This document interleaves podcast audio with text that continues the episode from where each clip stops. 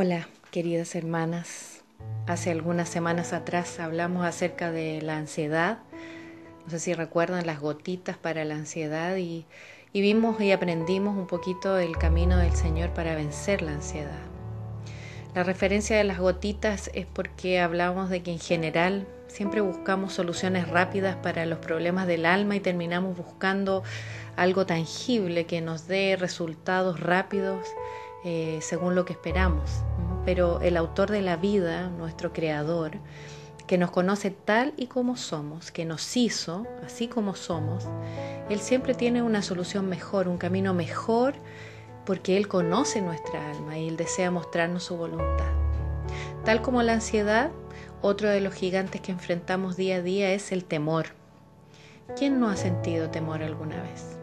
Tenemos temor de muchas cosas, de arañas, de ratones, de insectos varios, de la oscuridad, de las alturas, del futuro, de lo desconocido, de sufrir, de perder algo o a alguien valioso, de no ser valorados. Uf, bueno, es grande la lista de los temores.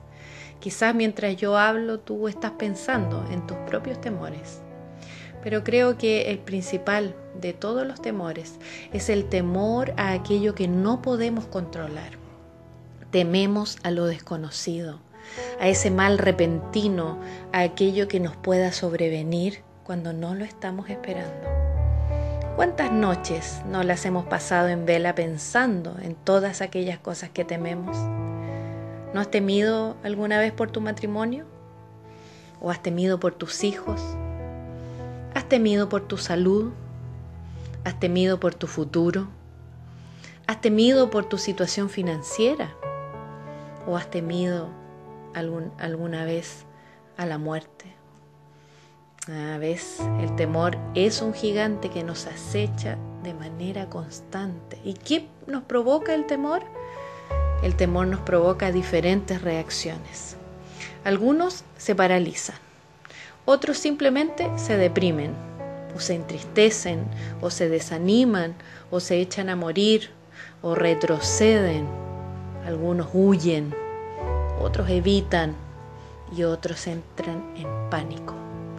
Y aunque casi siempre que hablamos del temor nos referimos a esa emoción que nos provoca el miedo, tenemos que reconocer que esta batalla, hermana, se libra en otra parte.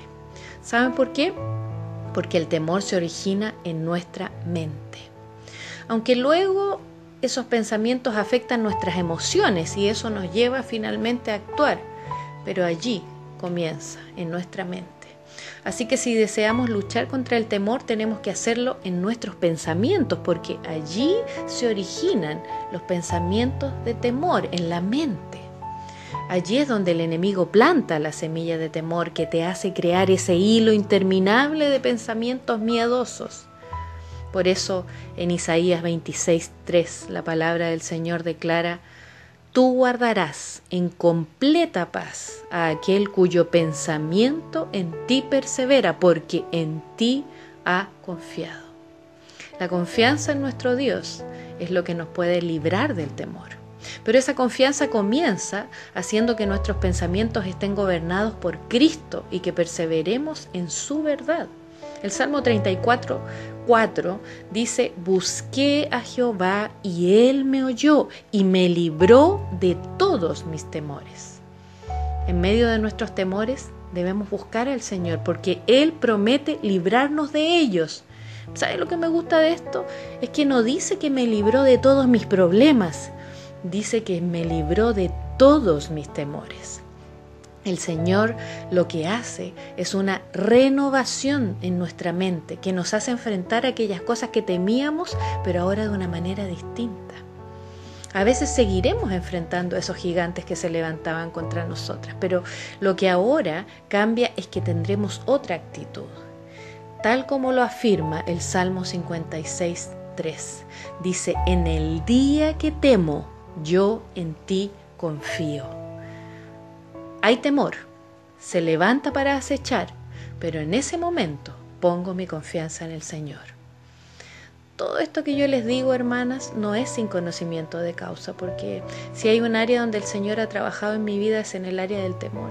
Desde pequeña siempre fui sumamente temerosa, siempre, a muchas cosas. Uf, la lista sería inmensa si se las tratara de mencionar. Hasta hace pocos años atrás todavía seguía teniendo terrores nocturnos. Quien, quien los ha padecido sabe lo que es. Y cuando ya estaba casada y tenía mis dos hijos pequeños aún, eh, todavía le temía a la oscuridad densa de la noche. Sí, hermanas, le temía a la oscuridad. Y bueno, por esos y por otros temores siempre viví procesos profundos con el Señor para tratar de librarme de ellos. Pero hoy puedo decirles con certeza que Dios no quitó la oscuridad del mundo para que yo estuviera libre de ella, sino que Él me ayudó a superar mi temor por ella. Y desde el momento en que Él cambió mi mente, cambió también mi percepción de eso que yo temía. Hoy mis temores están bajo el dominio de Cristo. En el día en que temo, en Él pongo mi confianza. El Salmo 91 es ideal para ese proceso de renovar la mente para enfrentar los temores. Quiero que abras tu Biblia conmigo ahora y que meditemos en lo que la palabra del Señor dice allí en este Salmo 91, que es un precioso salmo, y quiero que dejes que el Señor ministre tu corazón. Aquí se nos habla de muchas cosas que tememos, Ve conmigo acompañando y observando. Dice el lazo del cazador, que podría representar todas las trampas o lazos que el enemigo nos pone para hacernos caer. La peste destructora. Estamos viviendo algo en este tiempo, ¿cierto? Que nos hace recordarlo. El terror nocturno. Las saetas o flechas que vuelan de día. Podríamos contextualizarlo y decir, o las balas locas, ¿no es cierto? Esas que andan por ahí volando que no tienen rumbo, ¿cierto? La pestilencia que anda en oscuridad, la mortandad que destruye durante el día, el mal que sobreviene de repente, que una plaga toque nuestra morada. Aquí está toda la gama de los temores. ¿Observaron bien el salmo? Casi siempre, si se fijan, se trata de cosas inesperadas, tragedias, males que sobrevienen de repente. Y es interesante observar que en este salmo le da bastante énfasis a la peste. Primero menciona la peste destructora, luego la pestilencia que anda en oscuridad y luego habla de la plaga que toca nuestra morada. Quizás antes de que sucediera esta pandemia mundial, estos versículos no tenían tanto sentido para nosotros, pero ahora sí los entendemos. Y entendemos la importancia de habitar al abrigo del Altísimo. Pero ¿cómo puedo no temer frente a tantas amenazas? Recuerda, Dios quiere librarte de tus temores. El que, sea, que seas libre de tus temores tiene que ver con tu posición Sí, ¿sabes qué? Porque cuando David escribió el Salmo 91, él comenzó declarando que quienes habitan al abrigo y a la sombra de este Dios tremendo, omnipotente, ellos no temerán. Habitar en este caso implica un estilo de vida, sentirse protegido por saber que quien tiene el control de tu vida es mucho más poderoso que todos esos gigantes que vienen contra ti tiene que ver también con nuestro propósito de saber que yo no me iré de esta tierra antes de que Dios lo determine y que no será de otra forma que no sea la que Él determine para que yo me vaya. Se trata de una postura de vida. Yo habito al abrigo del Altísimo. Yo moro bajo la sombra del Omnipotente. Yo he puesto al Altísimo por mi habitación. Si yo lo hago, seré capaz de declarar como el salmista, esperanza mía y castillo mío, mi Dios en quien confiaré. ¿Eres capaz de declarar lo mismo? Solo si he hecho de Él mi morada, seré capaz de declarar eso, no solo con mi boca, sino con todo mi corazón. Y de esta forma, tal como dice allí en Deuteronomio 28, versos 1 y 2, dice, si oyes y pones por obra su palabra, dice que todas estas bendiciones vendrán sobre ti y te alcanzarán. Y son muchas, hermanas, las bendiciones de protección que hallamos aquí en este Salmo 91. Mira un poquito conmigo, dice, seremos librados de los lazos o trampas, seremos librados de la peste, No temeremos a los males repentinos como las saetas o balas locas, ¿no es cierto?, las plagas o la mortandad que asole la tierra. Y aunque tengamos que pasarlas, fíjate que el verso 7 dice que podrán caer muchos que están cerca de nosotros, pero que a nosotros no nos llegará. Y entiéndase también que aquí en este punto todo tiene que ver con el propósito de Dios, porque Tal vez podría ser que el propósito de Dios fuera que yo fuera contagiada. Si ese es el propósito de Dios, no es que yo esté fuera de la promesa, pero sí debo entender que hay algo más que Dios quiere hacer a partir de eso. Ahora, lo que me llama particularmente la atención es el versículo 8 cuando declara que veremos la recompensa de los impíos con nuestros ojos. Pensaba yo en la trascendencia de esta declaración en el contexto del Salmo y ahora que estamos pasando por esta pandemia, quizás puedo entenderlo mejor este versículo porque veo como que hay tanta gente que no solo no está ni ahí para las indicaciones del Ministerio de Salud, sino que aún utilizan el hecho de estar contagiados con maldad. Hoy veía en las noticias una mujer que contagiada esperó que la atendieran en la calle por un desmayo para escupir en la cara al personal médico y a los policías que intentaban ayudarle. La Biblia es clara también cuando declara el juicio de Dios y cuando nos dice que todo lo que sembremos, eso cosecharemos. Por eso es necesario que escojamos lo mejor, que escojamos habitar al abrigo del Todopoderoso. En los versículos 10 y 11, la promesa y bendición es que sus ángeles nos guardarán en todos los caminos, que en sus manos nos llevarán para que nuestro pie no tropiece en piedra y eso habla del cuidado magnífico del Altísimo para con aquellos que le aman y habitan en su presencia constantemente. En el verso 14, Él declara, por cuanto en mí ha puesto su amor, yo también lo libraré. Una consecuencia de hacerle nuestro primer amor es que Él nos librará de todos nuestros temores. Ya que has depositado tu amor en el Señor, Él te librará, te dará su paz, que guardará tu mente y corazón en Cristo Jesús. Qué maravillosa promesa de protección, ¿cierto? En el verso 15 aún dice, me invocará y yo le responderé. Con él estaré yo en la angustia, lo libraré y le glorificaré.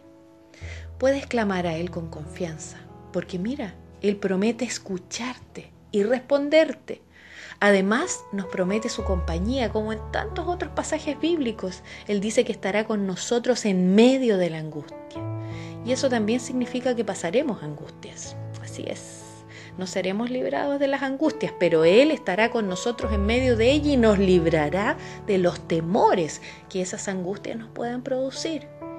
Él estará contigo y te dará una salida.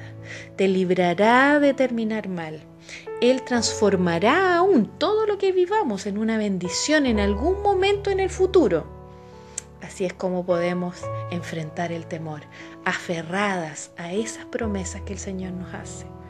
En el versículo 4 lo decía, ¿se acuerdan?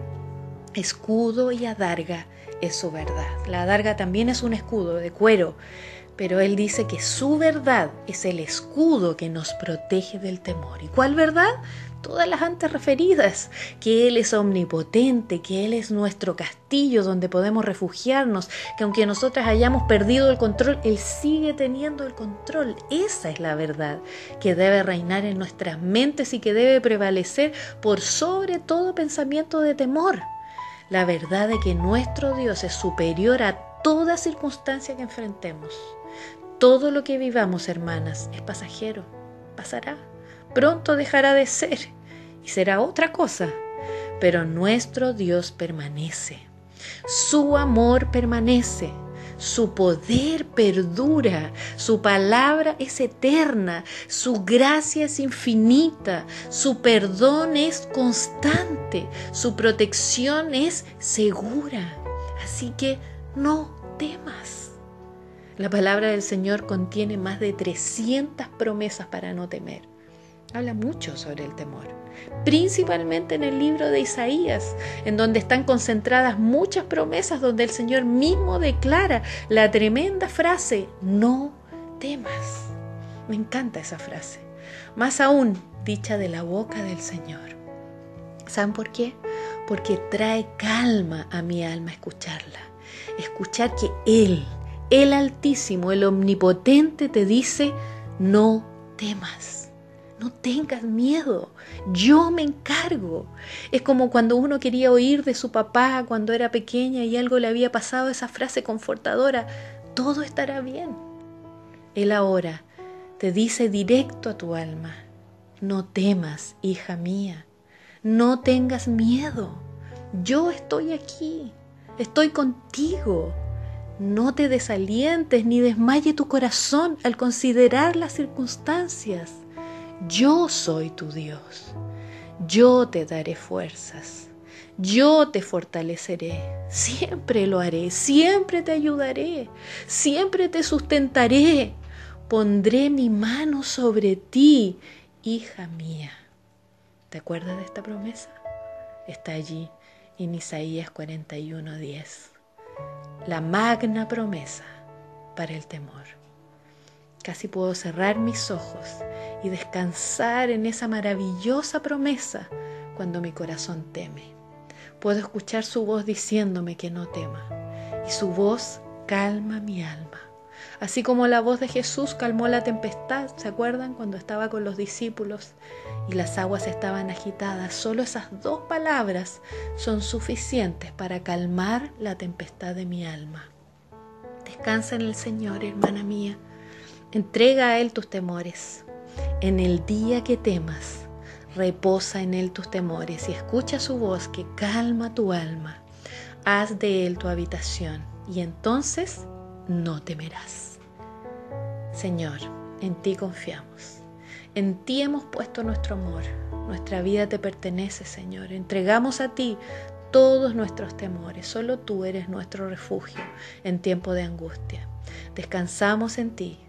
Escogemos perseverar pensando en ti y confiamos que tú eres nuestro refugio y eres nuestra fortaleza en tiempo de tribulación.